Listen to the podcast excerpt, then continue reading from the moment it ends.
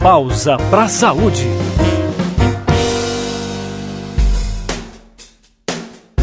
Em janeiro deste ano, nós gravamos uma edição especial do podcast a respeito do coronavírus, uma doença que começava a assustar muitas pessoas ao redor do mundo. Naquele episódio, muitas informações sobre o vírus ainda eram desconhecidas, mas agora a comunidade internacional de saúde já tem mais detalhes. E por isso achamos importante atualizar todas as informações que já passamos antes, além de apresentar novos dados sobre essa doença e explicar um pouco mais sobre as ações que o governo do Brasil está adotando para combater o coronavírus.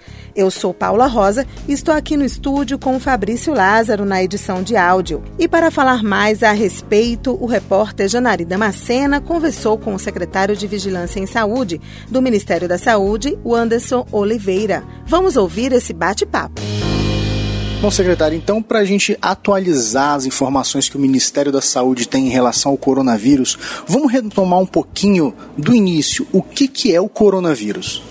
Coronavírus é um vírus que se transmite por gotículas, né, que foi descoberto lá na China e que se espalhou para mais de 100 países no mundo. Então tem a, a transmissão, é como se fosse uma gripe, né, similar a uma gripe, uma gripe um pouco mais forte e que deve chegar no Brasil aqui no inverno. Qual é a forma de transmissão mais eficaz do coronavírus? O que, que a gente pode evitar Bom, no momento em que o vírus já estiver circulando no país, o que não está ainda acontecendo, é a mesma situação que acontece com a influenza.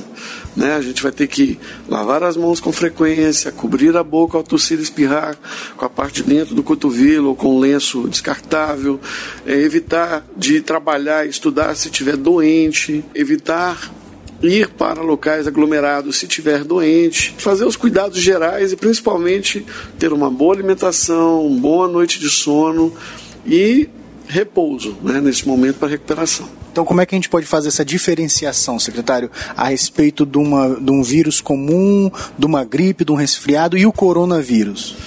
Bom, resfriado é o mais leve deles, né? Febre é muito raro e geralmente febre baixa. Já a, o coronavírus e a gripe, elas apresentam febre. É, é, esperado que se tenha febre. Alguns casos de coronavírus pode não ter febre, como tem observado também lá na, na China. O coronavírus, ele também pode provocar bastante tosse, é uma tosse seca, a gripe também acomete com tosse. A nariz entupido, coriza, né, o nariz correndo. A gripe às vezes pode acontecer. No coronavírus é mais raro. É mais comum no resfriado você ter o nariz correndo e tal. Dor de garganta é muito comum no resfriado, mas na gripe, no coronavírus, acontece às vezes. É, espirros é mais comum no resfriado. Agora, no coronavírus e na gripe, não, não é muito comum. É, você tem outros, outras manifestações, como dores no corpo, é, um cansaço, dor de cabeça. Então, vai depender de pessoa para pessoa, né? se a pessoa já tem uma outra doença.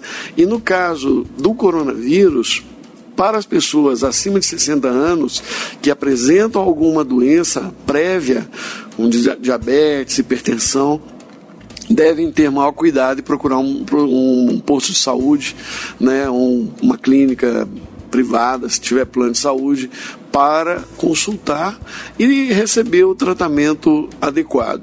O coronavírus não tem um tratamento específico que mata o vírus, mas ele tem tratamento para reduzir o desconforto da febre, do dor no corpo, da dor de cabeça em relação a outras pessoas que possam ser público mais suscetível ao coronavírus, por exemplo, crianças pequenas e gestantes ou mulheres que acabaram de dar à luz, alguma orientação especial para essas pessoas? Bom, é, para o coronavírus em especial, não é tão importante, porque não temos observado uma frequência muito grande de casos em menores de 40 anos. No entanto, todos os anos a gente tem a circulação do vírus influenza, aquele H1N1.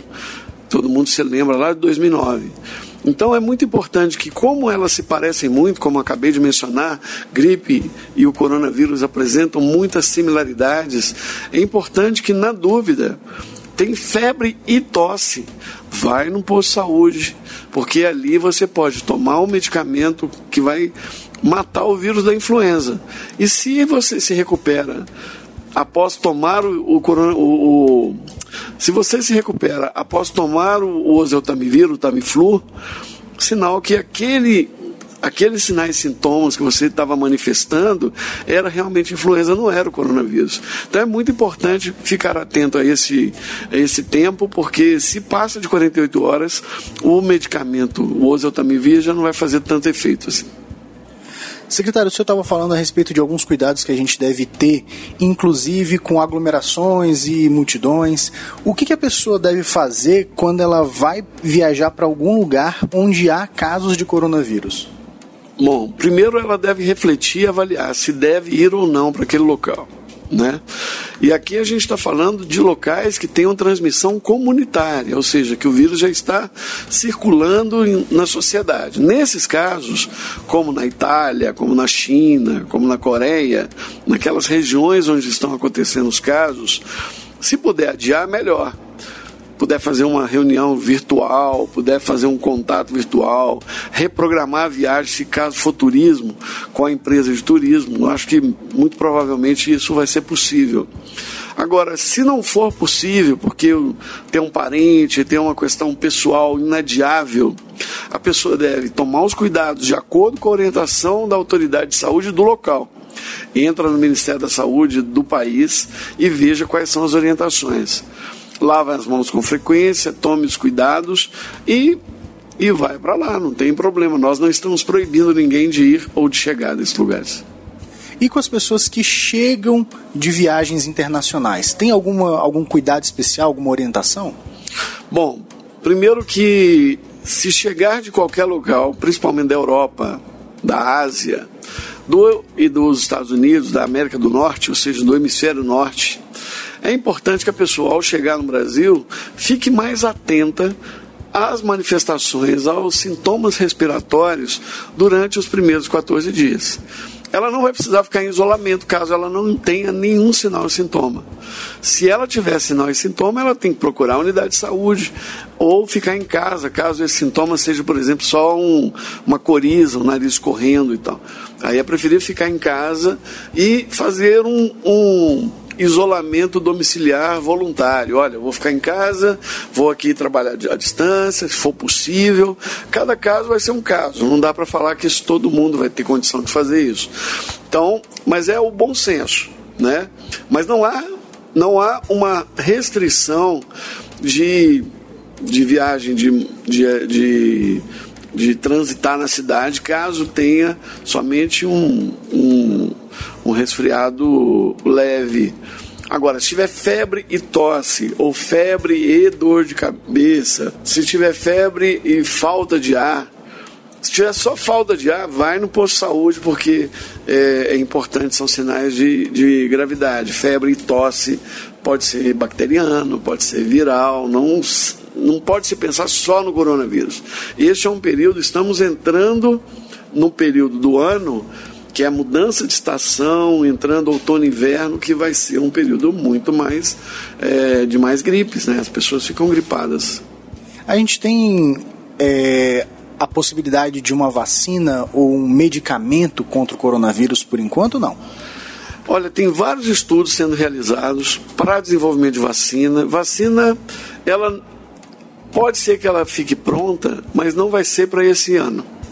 Não vai ser para esta epidemia.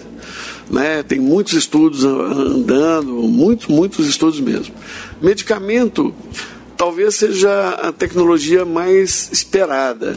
Né? Tem alguns estudos sendo realizados nos países que estão tendo casos mais graves, mostrando que é, tem um medicamento para malária que parece que funciona, tem um outro para AIDS que funciona, mas são estudos pequenos, são estudos localizados. Então nós ainda não consideramos que ainda tem um medicamento para matar o vírus. Tem uma possibilidade num futuro breve termos à disposição. Por enquanto não tem. Secretário, Mas é importante lembrar, não tem para matar o vírus, mas tem o medicamento e o tratamento para diminuir a dor de cabeça, diminuir a febre, diminuir a dor no corpo. Uma das coisas que mais chama a atenção, que as pessoas mais se preocupam quando falam de qualquer tipo de doença, é em res, a respeito das, da morte. A doença que pode levar uma pessoa ao óbito. Como é essa questão no coronavírus?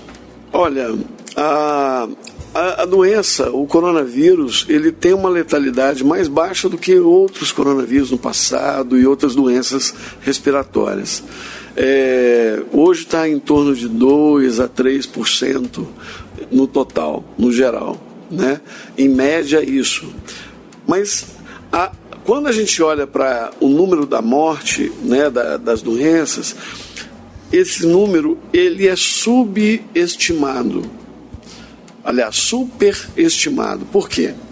Porque para eu calcular quantas pessoas morreram, a taxa de letalidade, eu pego o número de pessoas que morreu, então eu consigo contar todo mundo que morreu, vai ter um atestado de óbito, vai ter um procedimento que é realizado, né? vai ser enterrado e tal.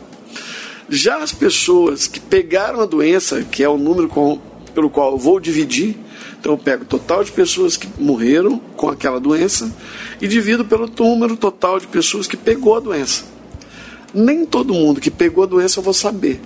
Então, o número que eu tenho, ele é superestimado. Esse número possivelmente, aliás, com certeza ele é muito menor do que a gente vê na televisão, vê na, nos jornais, né?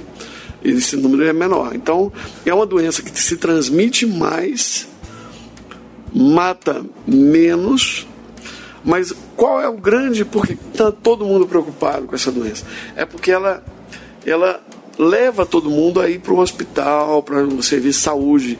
Então você tem muita gente procurando serviço de saúde ao mesmo tempo. Na Itália foi assim, na Alemanha, na França, na Coreia, nos Estados Unidos. Então você tem locais, naqueles locais onde tem uma transmissão mais intensa, você tem uma sobrecarga no serviço de saúde.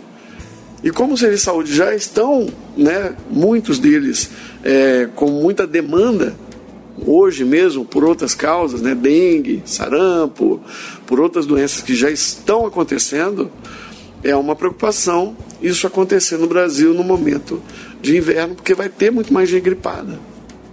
Isso leva a gente para a próxima pergunta, que é se o Brasil está preparado para atender essa demanda. O Brasil está preparado para atender as demandas de acordo com o cenário de risco. Né? Nós temos um cenário atual que é uma transmissão local, né? os casos estão todos importados, a gente está trabalhando com esse cenário, essa situação atual. A gente está iniciando agora, a partir da semana que vem, a fase de preparação para os próximos seis meses. Então a gente vai ter um período que vai começar a aumentar o número de gripe na comunidade. Algumas dessas gripes serão coronavírus. E aí a gente está monitorando a ocupação do leito, se aquele hospital vai ficar. Quando eu começar a ter mais gente entrando no hospital do que gente saindo, eu tenho que começar a fazer outras medidas. Então a gente abre mais leito, abre mais UTI, mas sempre falando com as pessoas: olha, se tiver apenas febre e tosse, vai para o posto de saúde, não vai para o hospital. O hospital é para o caso grave, para aquelas pessoas é, que têm alguma comorbidade, que vão precisar fazer um acompanhamento mais rigoroso. Então, nós estamos sim preparados. Se for uma situação, um cenário pior, nós temos capacidade para ampliar e temos medidas para tomar diante de cada situação. Secretário, e em relação ao trabalho do Ministério da Saúde, junto aos estados, municípios, até mesmo com a população em geral, o que, que o senhor poderia destacar como as principais medidas adotadas pelo governo do Brasil? Eu diria que a comunicação, a comunicação transparente, nós estamos fazendo isso todos os dias, é, instruindo com uma visibilidade muito grande. Né? A mídia está aqui recebendo todas as informações, temos atendido todas as pessoas. Esse trabalho agora, no momento, é o mais importante, porque é importante que as escolas saibam que tem que lavar a mão, é importante que o dono do shopping ou o gerente do shopping coloque lá o papel para enxugar a mão. Tem lugar que só tem aquele ventiladorzinho. Né? Eles têm que colocar ali dentro um papel toalha, porque como que eu vou orientar a pessoa para fazer a higiene, né, cobrindo a boca com papel, se eu não tenho papel no banheiro? Então, eu acho que tem uma, um papel, tem uma é, funções para toda a sociedade. Então, o que a gente está levando é essa informação. Além disso, já conseguimos capacitar os laboratórios de todo o Brasil, compramos 30 mil kits para poder investigar os casos suspeitos, fizemos capacitação até de países vizinhos, atualizamos o site, fizemos plano de contingência. Todos os estados têm o seu plano de contingência, então está estudando e trabalhando de acordo com a sua realidade. O Ministério é apenas um norteador nesse processo, apoiando os estados e municípios na sua organização. Então, nós estamos trabalhando pensando em cenário pequeno, médio e grande. Então, quando eu tiver um cenário maior, numa situação em que eu deva tomar medidas mais rigorosas, a gente pode tomar. Tivemos uma excelente conversa sobre o coronavírus. Mas nosso podcast chega ao fim. Agradecemos a participação do secretário de Vigilância em Saúde do Ministério da Saúde, o Anderson Oliveira. E se você gostou dessa edição do podcast e quiser ouvir outros programas, basta acompanhar o Pausa para a Saúde no Spotify, iTunes ou algum agregador de podcast da sua preferência. Além disso, temos um canal em soundcloud.com barra pausa para a saúde. Você também pode participar do nosso programa enviando uma mensagem para o nosso WhatsApp pelo telefone 61 99288 9677. Mande em formato de áudio, dizendo seu nome, cidade e estado. Exemplo: meu nome é Paula Rosa, sou de Brasília, Distrito Federal. Então fale sua dúvida, sugestão, conte uma história ou diga um tema para o nosso podcast. Lembrando, nosso telefone é 61 99288 9677. Até logo. Tchau. Pausa para saúde.